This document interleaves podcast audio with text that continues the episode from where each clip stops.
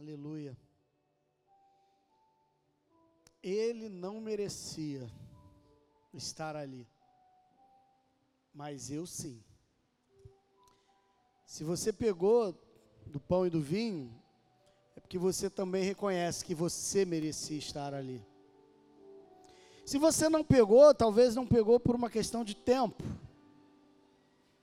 porque você ainda talvez não seja batizado, talvez esteja tanto quanto afastado da igreja do Senhor.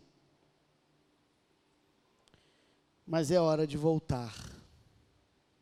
Na verdade, não poderia nem ter saído. Mas quem sou eu para julgar? Talvez você não tenha pego porque não é cristão, nunca foi, talvez não tenha tomado essa decisão ainda. Eu quero que você saiba que o que ele fez foi por amor.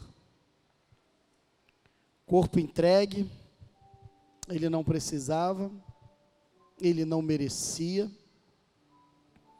O Rei do universo, o Senhor da glória, o Criador de todas as coisas, escolheu morrer,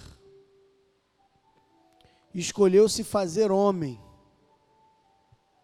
escolheu ser humilhado, escolheu ser morto, para que eu e você não fôssemos ao inferno. Foi por amor. Não foi por vaidade, não foi por arrogância, não foi nem por uma determinação do pai que o obrigou, mas foi voluntário. Gosto muito da frase que eu li um livro de um missionário americano, foi missionário no Brasil, Max Lucado, quando ele fala que quando a mordida da fruta ecoava no paraíso, Jesus caminhava para o Calvário por amor.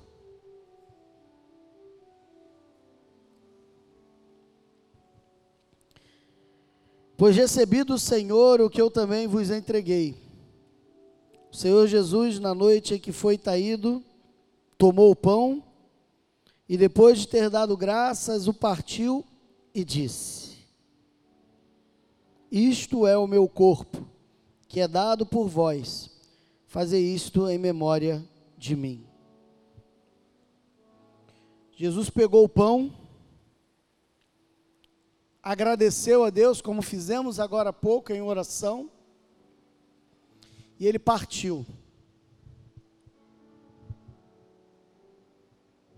Ele tinha ali à sua frente, ou ao seu redor, os seus discípulos, os seus apóstolos. E ele foi dando esse pão, que cada um foi partindo, e partindo, e partindo. E ele foi partindo, cada um pegando uma parte, dizendo com esse ato que todos ali eram participantes das suas dores também, dos seus sofrimentos. Jesus é o primeiro a sofrer. Logo em seguida, algumas horas depois, ele é preso no Monte das Oliveiras, ele é preso, torturado, humilhado e morto. Ressuscita. A gente conhece o final da história. Os seus apóstolos, a semelhança dele, também tiveram seu corpo partido. Não por mim, por você. A alma que pecar, essa morrerá. Mas deram a vida pela mesma causa. Os apóstolos morrem em martírio. Falamos aqui na semana passada, retrasada, Pedro foi crucificado de cabeça para baixo. Tomé foi transpassado por uma flecha de joelhos enquanto orava. André foi crucificado em X. E tantas e tantas mortes que tivemos. Paulo decapitado. Torturas e agonias e a palavra de Deus vai dizer que aqueles que querem viver uma vida piedosa ao lado de Cristo padecerão de sofrimento. Não é uma opção. Padecerão de sofrimento. O corpo partido entregue a você nessa noite quer dizer que você está disposto a pagar com a sua vida também, por amor à causa. Negar a ressurreição de Cristo é ser estulto, com todo respeito. Porque ainda que se sustentasse um falso Messias, morrer em agonia para sustentar uma mentira é loucura. Aqueles homens, homens deram a sua vida porque eles sabiam quem vivia por eles. Eu estou disposto a dar a minha vida, porque eu sei em quem tenho crido. Se você crê como eu, se você está disposto como eu, em honra a Jesus e ao seu corpo partido entregue por nós, coma desse pão.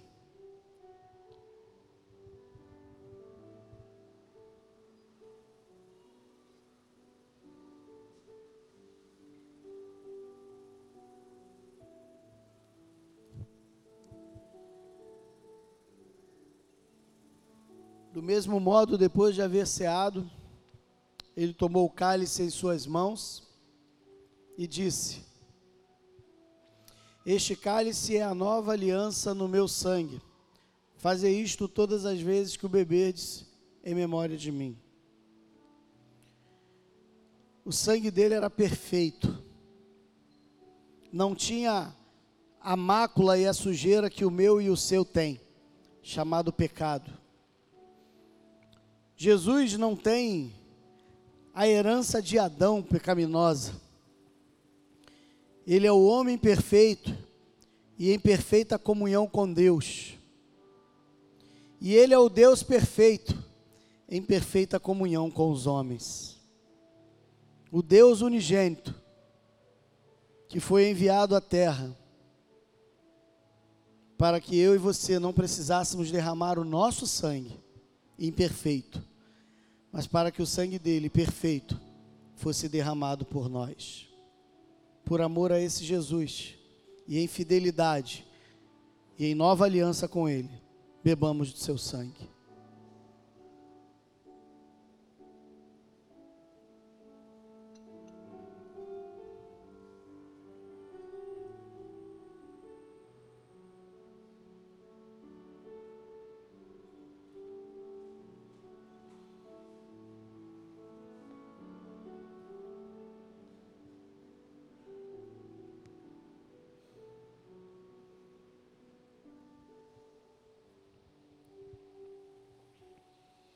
Te dou graças, Senhor, porque se temos o privilégio de partir o pão e beber do vinho, em reconhecimento que não são os nossos méritos que assim produziram tão grande salvação. Eu te agradeço, ó Deus, porque tu escolheu amar a mim pó e cinza. Condenado ao inferno pelos meus pecados, morto diante do Senhor pelos meus delitos e erros, afastado da comunhão com Deus e da vida pelas minhas mazelas,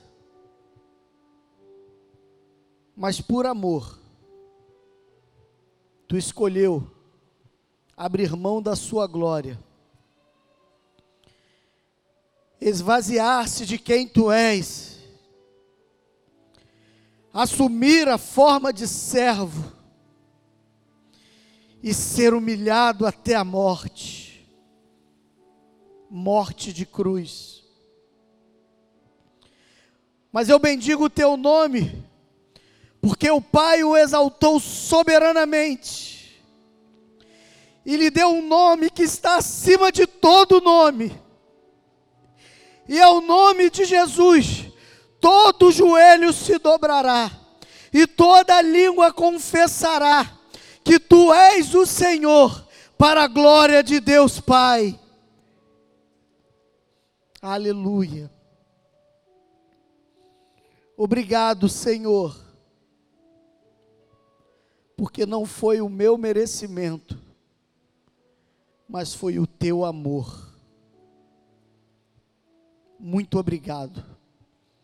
Bendigo, louvo e agradeço, em comunhão com os meus irmãos, e na ansiosa expectativa que nutro em meu coração, de naquele grande dia me assentar à mesa contigo. Em nome de Jesus. Amém e amém. Obrigado, irmãos. Eu não sei você, mas quando a palavra de Deus diz que nós devemos fazer isso em memória dele, eu me transporto para o Calvário, eu me transformo para o cenáculo, e eu me imagino lá. A ceia do Senhor, assim como o batismo, ele lembra para mim quem eu sou: pecador, condenado ao inferno, longe da vida, longe de Deus, mas por amor a sentença foi revertida em vida e vida eterna. Atos dos Apóstolos, capítulo 3, nós leremos todo o capítulo 3, composto de 26 versículos, sobre a cura de um aleijado, um coxo, que jazia à porta chamada Formosa do Templo de Jerusalém. Leremos a história dele e o discurso que Pedro proclama, a pregação, a exposição que Pedro faz. Pouco tempo atrás, Pedro havia feito também um belo discurso que levou 3 mil pessoas ali à conversão, e agora esse mesmo Pedro faz outro discurso diante de outros judeus após a cura miraculosa desse homem. Atos dos Apóstolos, capítulo 3, a partir do verso 1, diz assim as santas letras. Pedro e João subiam ao templo na hora da oração nona. E aconteceu que um homem aleijado de nascença estava sendo carregado para a porta do templo chamado Formosa. Todos os dias o punham ali para pedir esmolas aos que entravam. Quando viu Pedro e João que entrando no templo, pediu-lhes uma esmola. Fixando nele o olhar, Pedro, acompanhado de João, disse: Olha para nós. E ele ficou olhando atentamente para eles, esperando receber alguma coisa. Então Pedro lhes disse: Não tenho prata nem ouro, mas o que tenho, isso te dou. Em nome de Jesus Cristo Nazareno, anda. E ele, pegando-o pela mão direita, levantou-o imediatamente. Os tornozelos, os pés e tornozelos do homem se firmaram, e ele, dando um salto, colocou-se em pé. Então começou a andar e entrou com eles no templo, andando, saltando e louvando a Deus. E todo o povo o viu andando e louvando a Deus. E reconheceu-o como o mesmo que se sentava pedindo esmolas à porta formosa do templo. Assim, diante desse acontecimento, todos ficaram cheios de espanto e assombro. Apegando-se o homem a Pedro e João, todo o povo correu perplexo para junto deles, ao chamado pórtico de Salomão. Vendo isso, Pedro disse ao povo: Homens israelitas, por que vos admirais a respeito disso? Por que ficais olhando para nós como se o tivéssemos feito andar por nosso próprio poder ou religiosidade? O Deus de Abraão, de Isaque e de Jacó, o Deus de nossos pais, glorificou o seu servo Jesus, a quem entregaste. E diante de Pilatos negaste quando este havia resolvido soltá-lo.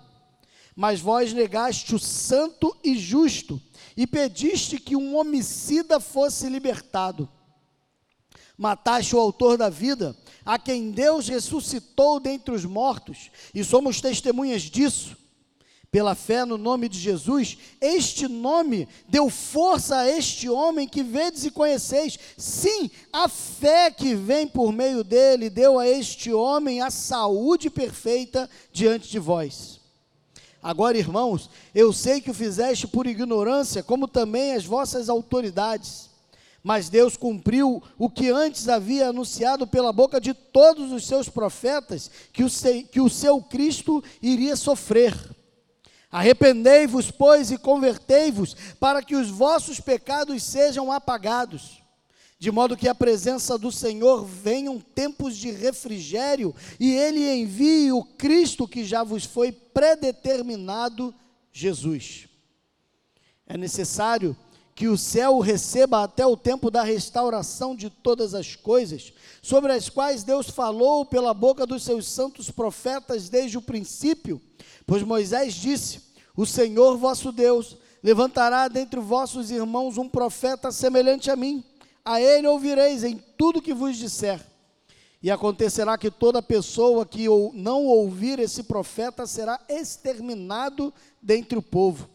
E todos os profetas que falaram desde Samuel e os que sucederam também anunciaram esses dias Vós sois os filhos dos profetas e da aliança que Deus fez com os vossos pais, dizendo a Abraão: Por meio da tua descendência, todas as famílias da terra serão abençoadas. Deus ressuscitou seu servo e enviou-o a vós primeiramente para que vos abençoasse, desviando cada um de vossas próprias maldades. Pai, obrigado pela tua palavra, obrigado Senhor, porque o teu Espírito Santo tem ministrado a minha vida sobre esse texto e agora eu te peço que a mesma ministração que a mim tu tem dado, tu possa cedê-la também ao teu povo aqui presente, e não só aqueles que são teu povo, mas aqueles que não são teu povo, para que ouvindo a tua doce voz e ouvindo ao teu chamado também se tornem teu povo. Que em nome de Jesus a tua palavra poderosa e possa atuar em cada um de nós, como o texto de Hebreus diz, uma espada afiada de dois gumes, e que ela possa penetrar no profundo da nossa alma, revelar quem somos e converter o nosso coração a Ti mesmo. Que em nome de Jesus, a Tua palavra seja anunciada com poder e ousadia para a glória de Jesus e em nome dele. Amém.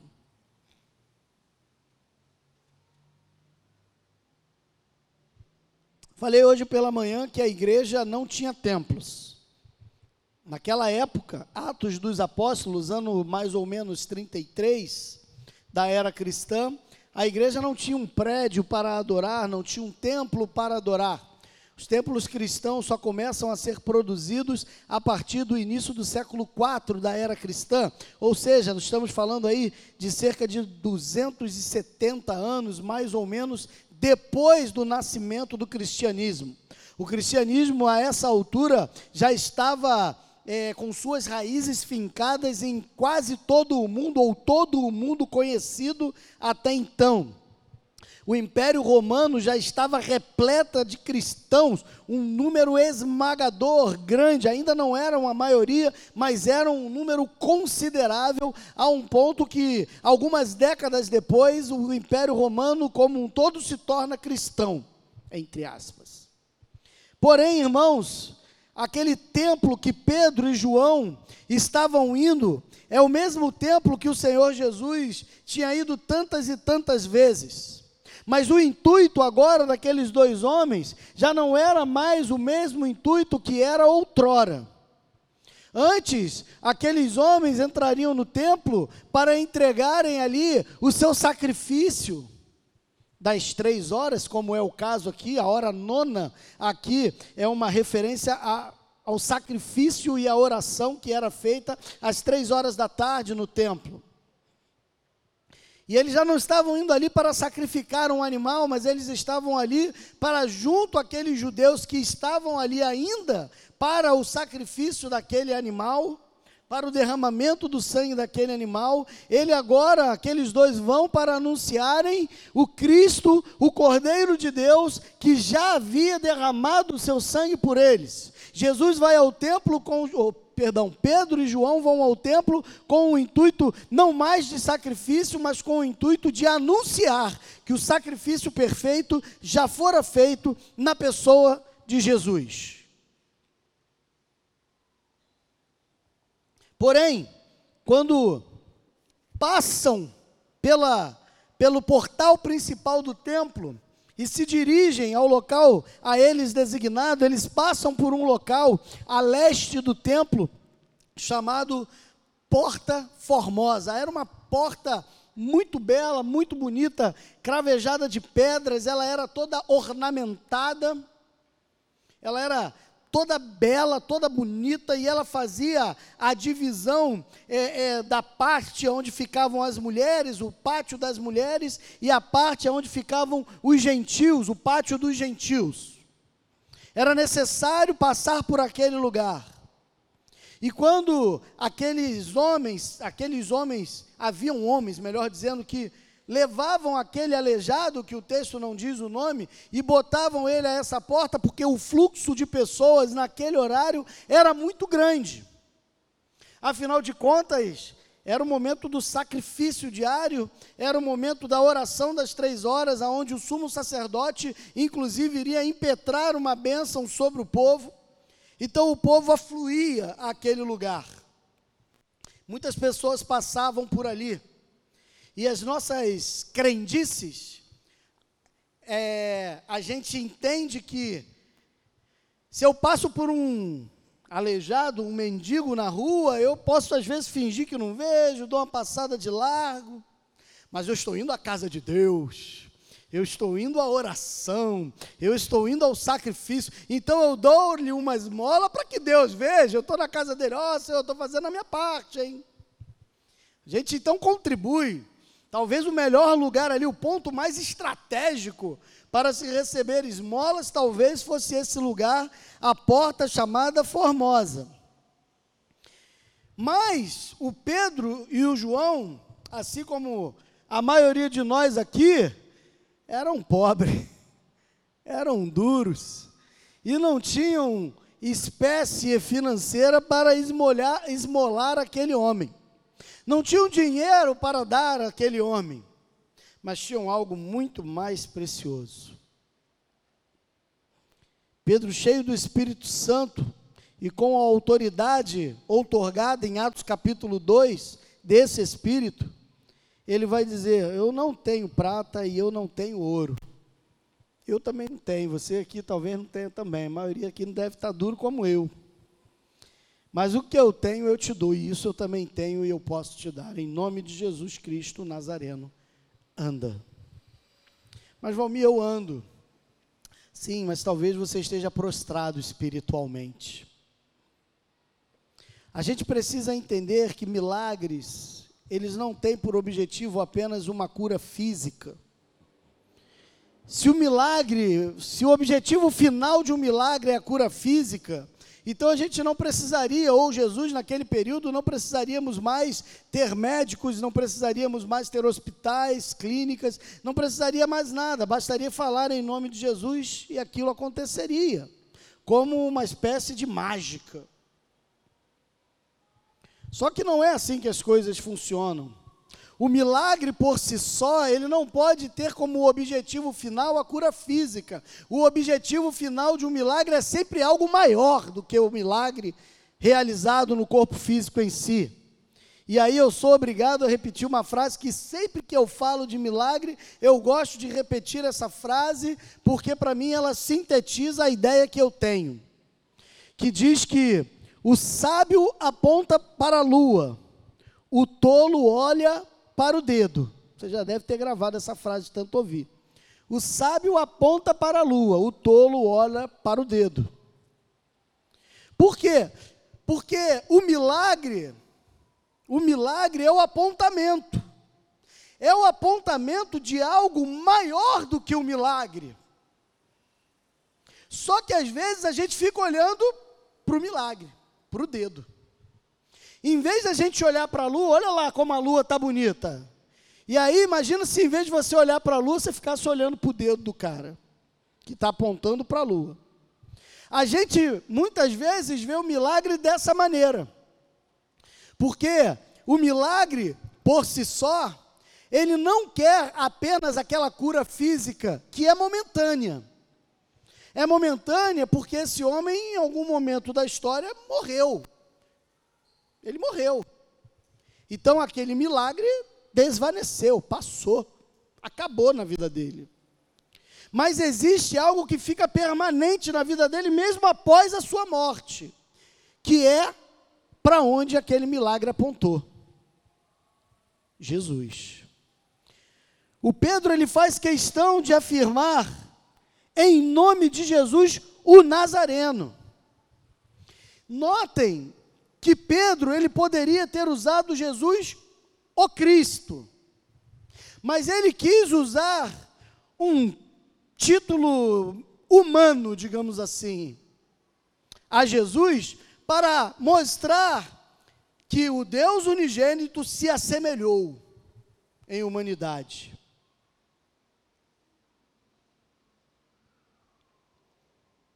Aquele homem é curado e ele se levanta. E é interessante que o texto sagrado fala que ele deu um salto, ele é abusado. Ele não quer se colocar só em pé, né? Porque a nossa falta de fé, a minha falta de fé, pelo menos, se eu estou sentado ali e talvez o Pedro falasse para mim, eu ia levantar ali cheio de medo, me escorando, me segurando. Porque notem o texto, irmãos, esse homem não demonstrou fé. Entenda que a fé não cura. Quem cura é o Deus que produziu a fé.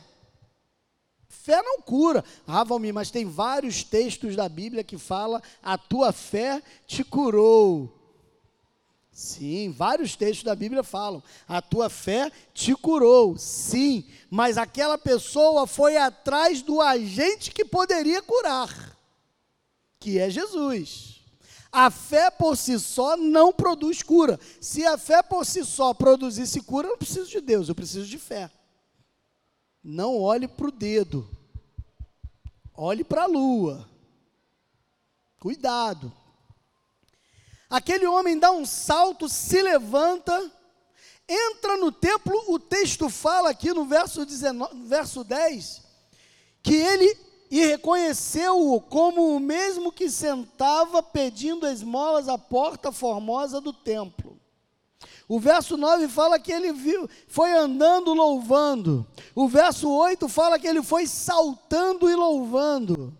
Ou seja, as pessoas começam a olhar aquele homem, porque eles tinham acabado de passar por aquele homem sentado. Muitos deles talvez tenham dado esmolas para aquele homem naquele dia e em tantos e tantos outros dias que aquele homem ali ficava. Quando eles veem aquele homem entrando, pulando, dançando na presença de Deus, e eu confesso que, mesmo não tendo nada a ver, quando eu leio isso, eu lembro do Davi, dançando e pulando diante da arca da aliança, diante do Senhor, se despiu da sua realeza, abriu mão do seu título e do seu trono naquela hora, se fez um homem comum se lançando diante do Senhor em alegria, em êxtase, em adoração a esse Deus. Assim fez aquele homem. Aquele homem que não demonstrou fé, mas que ainda assim fora curado, agora reconhece que essa cura, mesmo não tendo sido fruto ou produto da sua fé, ele reconhece que quem operou foi Deus. Ele não dá a honra nem a Pedro e nem a, e nem a João. O texto fala que ele dá glória e louva a Deus. A gente dá glória a homens. A gente cria homens. E aí eu preciso pedir perdão, não só para você que está aqui, que talvez não seja membro dessa igreja, e talvez até para quem nos assiste pela internet a gente, em vez de agradecer a Deus o milagre, a bênção ou aquilo que recebemos, a gente vai agradecer a santos. A gente agradece a entidades. A gente agradece a outros espíritos. A gente agradece a uma gama de seres que não a Deus. Como? Aquele homem vê o milagre sendo impetrado sobre ele a partir da voz e da ordem de um homem chamado Pedro, mas ao invés dele se voltar a esse homem chamado Pedro, adorar a esse homem chamado Pedro, render graças e gratidões a esse homem chamado Pedro, ele se dirige a Deus. Meu irmão, você não tem que agradecer a homens que foram meros instrumentos de Deus para a efetivação dos seus propósitos. Se uma irmã, um irmão orou por você e você foi curado, ou você recebeu aquela bênção ou aquilo, a glória pertence exclusivamente a Deus. Porque eu não poderia fazer, o seu irmão em Cristo não poderia fazer. E é por isso que Lutero, ele tem como quinto pilar da sua teologia, da sua reforma, solideo gloria, em latim, somente a Deus glória. É só Ele. Aqueles homem, aquele homem não devotou palavra alguma para Pedro ou para João, mas somente a Deus. E depois do que aqueles homens, no verso 10, que eles ficam assombrados com aquilo que viram, depois que aqueles homens que testemunharam aqueles, aquele milagre ficam ali é, é, pasmos diante daquela cena, Pedro, mais uma vez, cheio do Espírito Santo, toma a palavra. E eu preciso repetir o que eu disse na primeira semana que estudamos.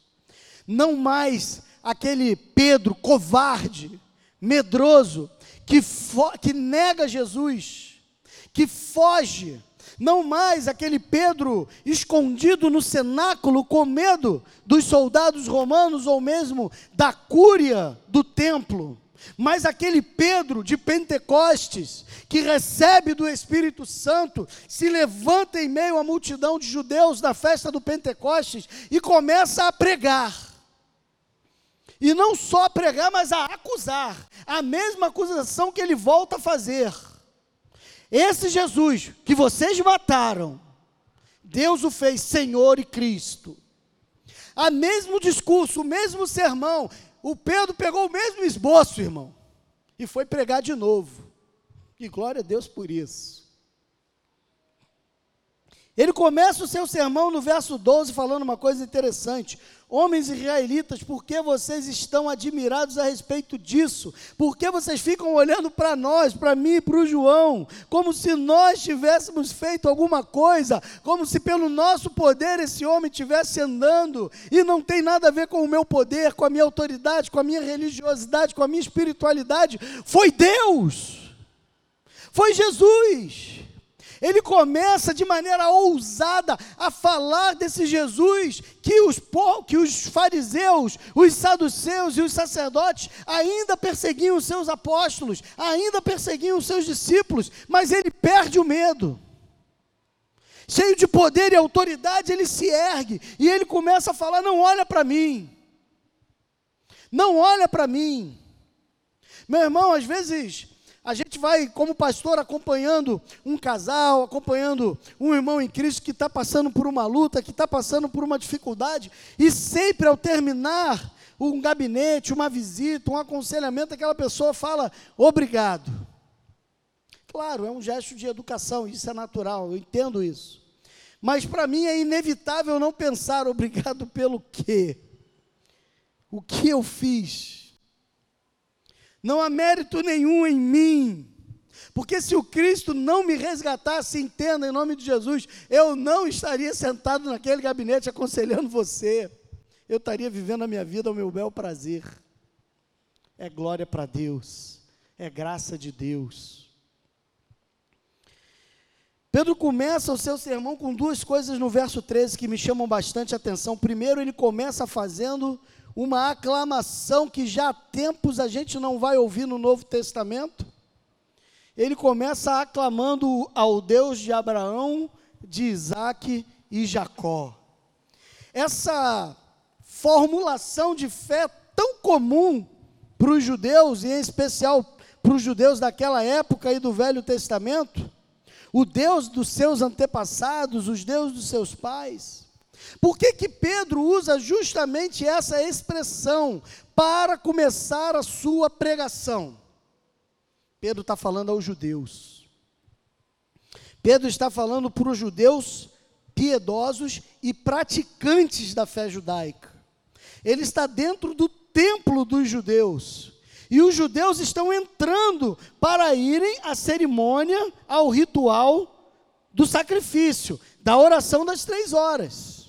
Então Pedro se levanta clamando ao Deus de Abraão, de Isaac e de Jacó. E ele fala que esse Deus de Abraão, Isaac e Jacó é o mesmo Deus que glorificou a seu servo Jesus. E essa é a segunda coisa interessante, porque só quatro vezes no Novo Testamento é usada a expressão servo Jesus.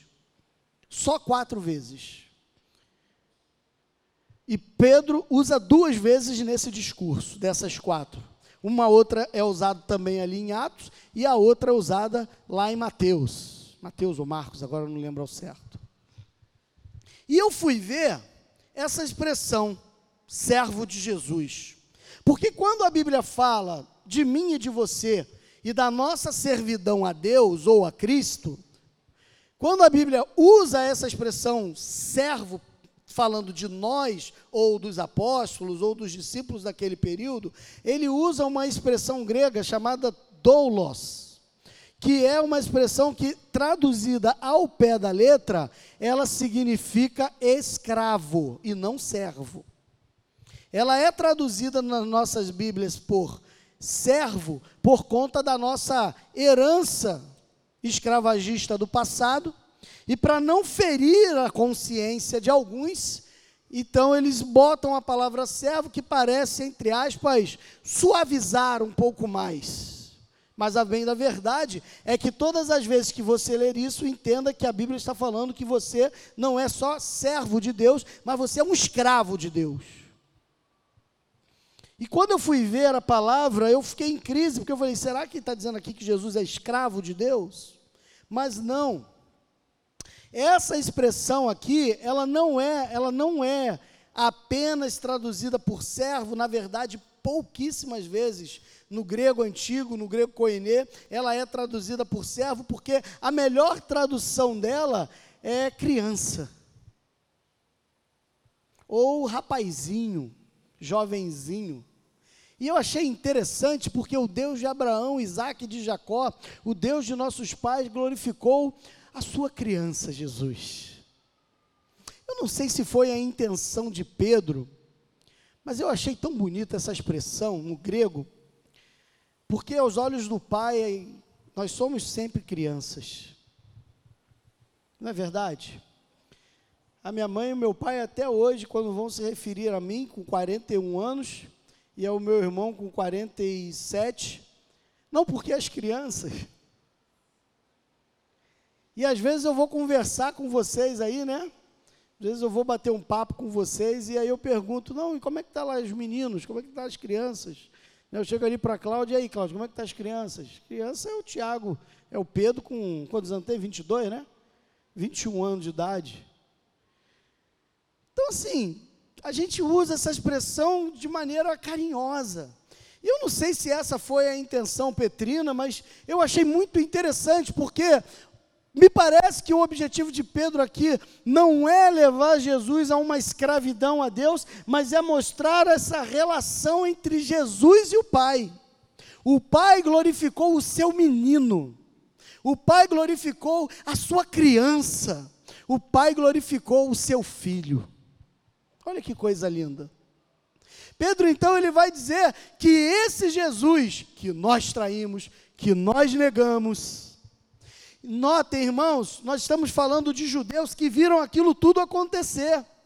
Aqueles homens que estão ouvindo o discurso de Pedro foram os mesmos homens que viram a cena do Calvário. São os mesmos homens que estavam diante de Pôncio Pilatos gritando: crucifica-o, crucifica-o.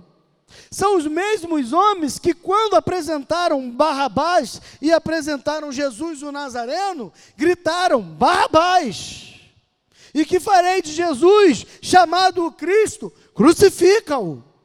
Mas ele não fez nada, crucifica-o. Mas o que, que ele fez? Crucifica-o. Ou seja, o Pedro bota o dedo na ferida. Ele enche o dedo de sal e enfia lá dentro da ferida daqueles judeus. Lembram daquele inocente? Lembram daquele homem? Lembram daquele Nazareno? Como é que ele começa lá? Jesus o Nazareno. Lembram daquele Nazareno? Lembram daquele homem que agora, poucas semanas, poucos meses atrás, vocês, vocês lembram dele? Então, o nosso Deus, o Deus de Abraão, de Isaac e Jacó, o nosso Deus glorificou ao seu menino Jesus, ao seu filho.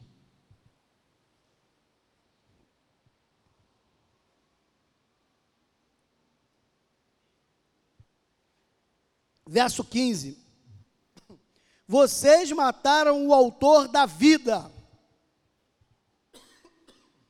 Vocês mataram o autor da vida, a palavra autor ali no grego é principiador. Aquele que deu início. Sabe o que, que o texto está dizendo? Que esse Jesus que vocês mataram foi que deu a vida a vocês. E não só a vocês, mas que deu a vida a tudo. E essa palavra está em perfeita consonância com todo o restante das escrituras sagradas, inclusive com a palavra de Paulo, quando vai dizer que ele é o primogênito de toda a criação, porque nele foram criadas todas as coisas. Está em consonância com o próprio João, que está ali ao seu lado, que escreve no capítulo 1, verso 2, que por intermédio dele todas as coisas foram feitas, e sem ele nada do que foi feito se fez. Esse é autor da vida que vocês mataram, mas Deus o ressuscitou dentre os mortos, e nós somos testemunha disso, nós vimos o que aconteceu. Ele começa um discurso doloroso, ele começa a bater naqueles homens, mostrando o seu pecado. Meu irmão, em nome de Jesus, veja nessa noite o seu pecado. A gente fica tentando mascarar quem nós somos para as pessoas. A gente não mostra quem de fato a gente é. A gente bota uma máscara antes de sair de casa. Mas eu não estou pedindo para você para expor o seu pecado publicamente, eu estou pedindo para você expor o seu pecado para você mesmo. Para você confrontar-se com você mesmo. E é um perigo muito grande, porque talvez você olhe para você e fale assim: não, de fato eu sou um pecador. Mas quais são os seus pecados? Você não consegue dizer. E nem pensar em pecados específicos. E sabe por que, que não consegue? Porque você repete que é um pecador pela força do hábito e da cultura de ouvir que é um pecador. Mas às vezes nem se reconhece de verdade como tal. Não interioriza essa verdade. Não toma isso como verdade para a sua própria vida. O apóstolo Paulo vai dizer que dos pecadores ele era o principal, e é assim que eu me sinto. Eu me emociono na ceia do Senhor, eu me emociono no batismo, eu me emociono nesses momentos porque eu sempre lembro por que, que Deus me escolheu. Eu não teria me escolhido. Por que, que Ele fez isso? E eu não consigo chegar a outra explicação que não seja amor. Porque eu não sou bom, eu não sou belo, eu não sou forte, eu não sou enganjado, eu sou pós-cinza, pecador, o traio constantemente, a minha culpa está sempre diante de mim. E mesmo assim, Ele me amou. Mesmo assim, Ele me escolheu. Qual é a sua, o seu pecado, a sua culpa? Qual foi a última vez que você chorou pelos seus pecados? A gente chora quando perde um ente querido. A gente às vezes chora de emoção quando vê um time de futebol ganhando um título. A gente chora por diversas razões. Mas você já aprendeu a chorar pelos seus pecados? Quando Pedro termina a sua negação, profetizada pelo Cristo. É interessante, o texto sagrado fala, pela boca de Lucas, que Jesus olha para ele no ato da terceira negação. Quando ele nega pela terceira vez, Jesus o olha. Eles estavam próximos, ali no pátio do sumo sacerdote. Jesus está ali sendo espancado. Pedro ali numa fogueira se aquecendo junto a algumas pessoas. E quando Pedro nega pela terceira vez e olha para o lado, Jesus está naquele momento olhando para Pedro. E a Bíblia diz que Pedro chorou amargamente pelo seu pecado. Quando foi a última vez que você chorou pelo seu pecado? Ou você só chora pelos problemas da vida? Ou você nunca chora? Depois de ter falado tudo aquilo, citado os profetas, Pedro então dá a solução. Porque não basta apenas massacrar, não basta apenas eu falar para você que você é um pecador, não basta apenas eu dizer para você que você, assim como eu, nasci condenado, nascemos condenados ao inferno, não basta eu dizer isso. É preciso mostrar a saída. Como resolve esse problema? Verso 19: Arrependei-vos, pois, e convertei-vos para que os vossos pecados sejam apagados. A palavra apagado aqui no grego, estou abusando do grego hoje, né? A palavra aqui apagada do grego, ela, ela é uma expressão que ela quer dizer literalmente o seguinte: é quando você escreveu um documento oficial de um governo ou de uma herança, por exemplo, um testamento, só que você mudou aquele testamento ou mudou aquele documento oficial, e aí você vai diante de um cartório, né, naquela época, um, uma autoridade, e você apaga aquilo, dizendo que aquilo não vai mais acontecer. Você apaga aquilo. É isso aqui que o texto está dizendo que vai acontecer quando a gente se arrepende e se converte dos nossos pecados. Os nossos pecados, diante de Deus, que é a autoridade suprema, ele é apagado, ele é retirado. Ou seja, aquela cédula que era contra nós, aquele documento que nos condenava ao inferno, desde que nascemos, Agora aquele documento está anulado, porque foi apagado e nós não mais iremos ao inferno, não mais temos tal sentença, somos cidadãos e herdeiros da glória celestial. Há um convite: arrependei-vos e convertei-vos. E você precisa tomar a sua decisão. Você precisa escolher. Escolhei, pois, hoje a quem servais como disse lá Josué, se aos deuses dos amorreus, ao qual serviram os vossos antepassados, ou se a Yahvé. Eu e a minha casa já decidimos, nós serviremos a Yahvé. É muito bonito botar isso no adesivo do carro ou na porta de casa. Eu e a minha casa serviremos ao Senhor. Mas serve? Mas serve? É muito bonito botar isso no status do WhatsApp ou numa camisa. Eu e a minha casa serviremos ao Senhor. Mas serve? Ou você está seguindo aos deuses dos seus antepassados, da sua religião, ou até mesmo aos deuses que você criou para você mesmo, porque tem gente que ama mais o time de futebol do que a Jesus. Não, eu amo mais Jesus, mas quando tem o culto e o jogo, você vai para o jogo. Que amor é esse? Estranho esse amor. Meu irmão, em nome de Jesus, entenda: Deus não divide a sua glória com ninguém.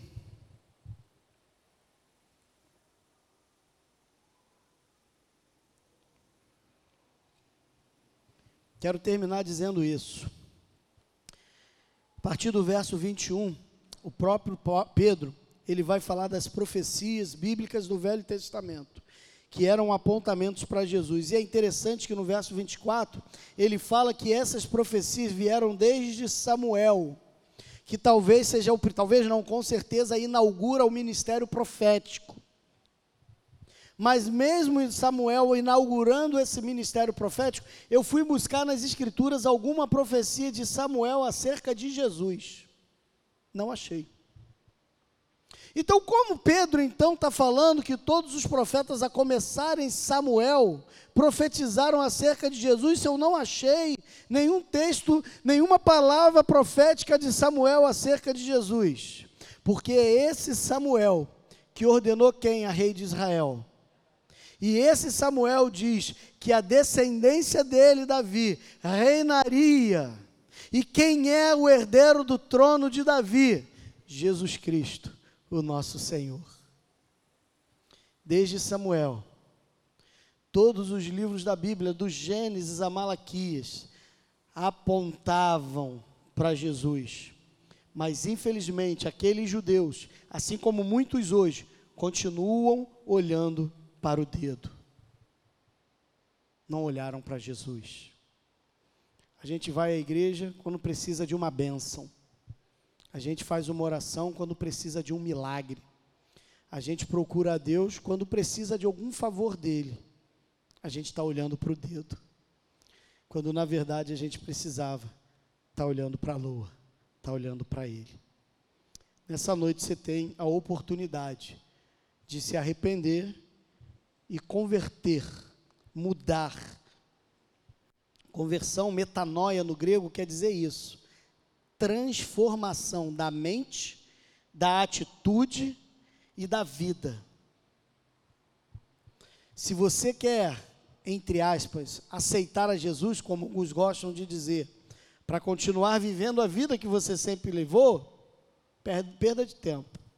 Agora, se você entendeu o chamado ao arrependimento dos seus pecados, se você entendeu que você precisa chorar por Ele e que você precisa se converter a Cristo, e mudar de vida, independente se você é dessa igreja ou não, independente se você é crente há um dia, um mês, um ano, uma década, não interessa. Todos nós precisamos ter os nossos pecados apagados, convertidos a Cristo, arrependidos diante dele, para aí sim vivermos ao seu lado pelo século dos séculos. Se você entendeu isso, baixe sua cabeça, faça a sua oração e coloque-se diante de Deus. Mas se você não quer, seja homem o suficiente, mulher o suficiente, para assumir as consequências de tal decisão. E como disse Lutero diante da dieta de Worms, que Deus te ajude. Feche seus olhos, abaixe sua cabeça e fale com Deus se assim desejar. Pai, eu quero confessar as minhas culpas diante de Ti.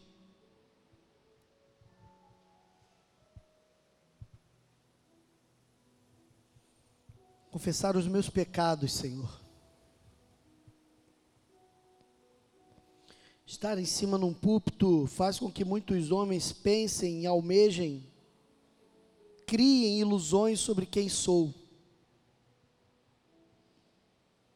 As pessoas pensam que porque estou aqui, sou melhor, sou mais sábio, sou mais santo. Mas tu sabes quem eu sou, Senhor. Tu me conhece por dentro e por fora. Tu sabe o que vai na minha mente, no meu coração. Tu sabe das minhas leviandades, dos meus pensamentos cruéis, lascivos. Tu sabes quem eu sou. E justamente, ó Deus, porque tu sabes quem eu sou, eu te amo ainda mais, Senhor. Porque mesmo sabendo quem eu sou, ainda assim tu me amas. Minha mente irracional nunca compreenderá isso, Senhor. Obrigado por tão grande amor,